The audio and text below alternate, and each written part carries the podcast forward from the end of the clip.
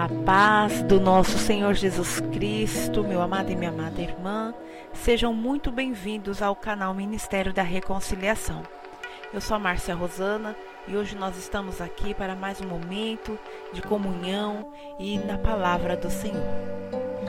A palavra do Senhor está no livro de 1 Pedro, capítulo 2, versículo 9, onde está assim: Vocês, porém, são geração eleita sacerdócio real, nação santa, povo exclusivo de Deus, para anunciar as grandezas daquele que os chamou das trevas para a sua maravilhosa luz. Louvado e engrandecido seja este Deus maravilhoso, o qual nós servimos. Este Deus de poder e de glória. E o Senhor, Ele tem nos ensinado, meus amados irmãos, por meio da tua palavra, o Senhor tem nos conduzido ao caminho verdadeiro, ao caminho da salvação. Mas se nós olharmos aqui no versículo 5 de 1 Pedro capítulo 2 ainda, a palavra está assim: Vós também, como pedras vivas, sois edificadas casa espiritual e sacerdócio santo, para oferecer sacrifícios espirituais agradáveis a Deus por Jesus Cristo. Então o Senhor nos ensina neste capítulo duas coisas nesses dois versículos. Que somos geração eleita, ou seja, somos eleitos por Deus. Somos adquiridos, escolhidos pelo Senhor, chamados pelo Senhor. Louvado seja o nome de Deus. Aleluia. Antes, antes, perdão, não conhecemos o Senhor e andávamos em trevas, andávamos cegos, como ovelha perdida que se vai ao matador.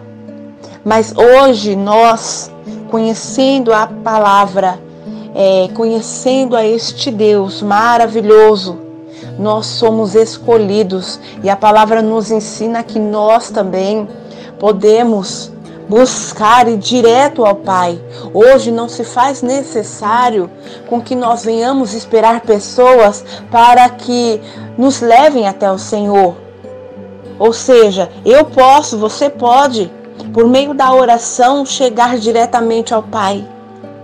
Entendendo que nós somos templos do Espírito Santo, entendendo que Jesus, quando foi crucificado, ele levou todas as enfermidades, culpas e dores e também nos deixou consolador, para que hoje nós tivéssemos acesso direto ao Pai. Aleluia. Então, que nós venhamos oferecer sacrifícios espirituais agradáveis a Deus por Jesus. E quais são estes é, sacrifícios? Deus aqui ele não está falando para que nós venhamos matar um cordeiro, para que nós venhamos é, fazer expiação. O Senhor está falando qual é a nossa entrega.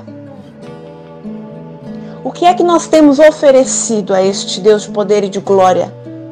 O que é que nós temos entregado a Deus? Sabendo que Deus está em nós. Diante, amados, de tudo que nós estamos vivendo ou passando por este mundo, a palavra do Senhor também nos diz que como é feliz a nação que tem o Senhor como Deus, o povo que ele escolheu para lhe pertencer. Mais uma vez, Deus, por meio da tua palavra, fala que Ele nos escolheu. Não foi nós que o escolhemos. O Senhor, Ele tem nos abençoado, o Senhor, Ele tem nos guardado. Nós temos visto aí tempos de, de trevas, temos vivido sim grandes batalhas, mas Deus, mais uma vez, Ele fala que Ele nos escolheu. Aleluia! Que somos povo feliz, abençoados por Deus porque o Senhor, nosso Deus, Ele é nosso Senhor, Ele é o nosso Pai Celestial. Aleluia! Então que nós venhamos nos santificar cada dia mais e mais e vivermos esta palavra aqui em 1 Pedro capítulo 2, versículo 9. Vocês, porém, são geração eleita.